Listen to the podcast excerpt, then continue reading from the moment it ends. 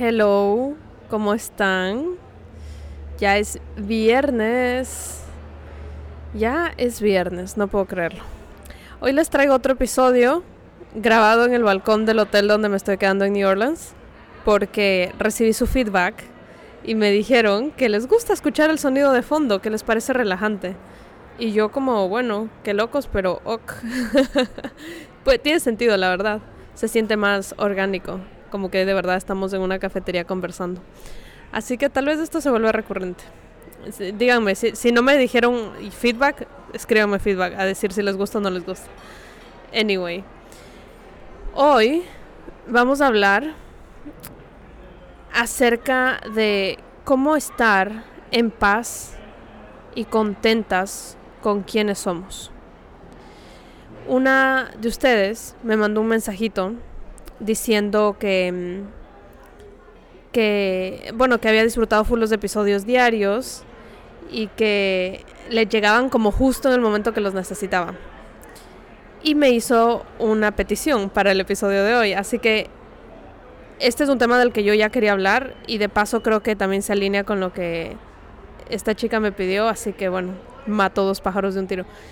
Entonces ella me estaba pidiendo que siente que está muy abrumada con su vida, como que tiene demasiadas cosas, demasiadas dudas, le cuesta escucharse a sí misma, le cuesta seguir su intuición y como demasiadas decisiones que hay que tomar. Y simplemente está como overwhelmed y necesita ayuda. Y bueno, es algo en lo que yo me relaciono muchísimo, me identifico. Y creo que todos vivimos estos periodos donde hay que tomar demasiadas decisiones. Sobre todo me parece que en los 20, como desde los 16, 17 en adelante, empezamos a tomar decisiones que pueden marcar nuestro destino fuertemente. Y, y es, es loco porque es una edad donde personalmente yo no estaba conectada con mi intuición en lo absoluto. Más bien venía con la idea que a todos nos, nos hacen tener en la escuela, donde yo no tenía que escuchar mi, mi voz interna, donde yo tenía que seguir reglas que alguien más me decía, tenía que escuchar lo que algún adulto decía. Y, y de cierta manera hizo que yo siempre esté buscando las respuestas afuera. Y luego, o sea, ya pasó esta edad de los de la adolescencia, cuando estás por graduarte y escoges tu carrera y eso. Pero me he dado cuenta que ese es un patrón que se, se repite en varios momentos de mi vida, como en estos, estos momentos decisivos, que me estoy en una mudanza o estoy decidiendo qué nueva dirección tomar en mi negocio, cosas así. Empiezo a sentirme un poquito abrumada también. Y empezar a pensar en eso me hizo caer en cuenta que mm, me veo a mí misma, y tal vez a ustedes les puede resonar esto, me veo a mí misma como un proyecto constante de mejoras, mejoración, se dice así, de mejora. mi siguiente check en mi, en mi mejoración tiene que ser hablar bien español, ¿qué me pasa? No puedo creer esta vaina. Bueno, no hablo bien ningún idioma. Entonces, el sí me di cuenta que me veo así y que siempre estoy escaneando como lo que todavía no ha sido resuelto o no se ha llegado a su mayor rendimiento para poder mejorarlo. Que no lo veo necesariamente como algo negativo, digamos que es un buen mal hábito que tener, pero es muy cansado es muy cansado y te aleja un poco de la idea de solo estar contento, contento y en paz y sentirte completa con todo lo que tienes y lo que no tienes en este momento. Y ese, ese concepto de sentirte contenta, porque no sé, no sé la verdad si es que tiene la misma connotación en inglés que en español, pero cuando yo hice mi training de hacerme profe de yoga, hablaban mucho de esto, que era esa palabra que se, llama contentment. No sé si la estoy pronunciando bien, pero sí. que se traduciría en, en contento a español. Pero yo nunca usaba mucho esta palabra y lo que entendí durante estas semanas que me estuve certificando y aprendí muchísimo es que es, es ese concepto de aceptarte sin querer cambiarte. Puedo decir que hoy en día siento más eso de lo que no lo siento, pero no me siento así 100% del día. Y cuando pienso en estos momentos donde estoy muy contenta con quien yo soy, es cuando más se me hace fácil escuchar mi intuición. Entonces, les juro que esta puede ser una de las preguntas más preguntadas en mis DMs. Como, Marce, ¿cómo escucho mi intuición? ¿Cómo hago? O sea, y no existen unos pasos que les pueda decir para que la escuches, porque es una cosa que no se escucha, es algo que se siente. Es como una cosa visceral. Y entonces, yo pensando para hacer este episodio, como, ¿cómo le puedo explicar a esta chica cómo escuchar su intuición? Regresé a esto de que, ok, cuando yo me siento más intuitiva y cuando estoy más alineada con lo que de verdad quiero hacer. Y es cuando dejo de querer cambiar, cuando estoy tranquila, cuando acepto, acepto mi realidad actual, sin vergüenza, sin juicio, sin culpa, sin nada, solo me acepto.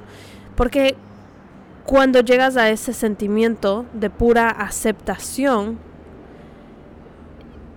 no existen respuestas equivocadas. Porque te das cuenta que cualquier dirección que tomes era la dirección que tenías que tomar para aprender, para vivir, para experimentar lo que tu alma quería experimentar. Les conté que conocí a una de, mis seguidoras en, en, Nashville y ella dijo una frase que se me quedó grabada, que mm, miércoles se me quedó grabada y no me la acuerdo. Se me quedó grabada el concepto de la frase, que, que es, ella está diciendo como, eh, algo le estábamos contando mi amigo y yo acerca de mm, ah, de que él iba a mudarse para Brasil y cosas así. Y ella le dijo como, bueno, eh, o lo logras o aprendes. Algo así era la frase. Como que no, no hay pierde, básicamente. Como, ay, voy a escribirle que me diga la frase. Pero en fin, era buenísima. Y, y básicamente eso es lo que trato de decirles. Que no existen decisiones incorrectas cuando, cuando, aquí importante asterisco, cuando estás aceptándote completamente.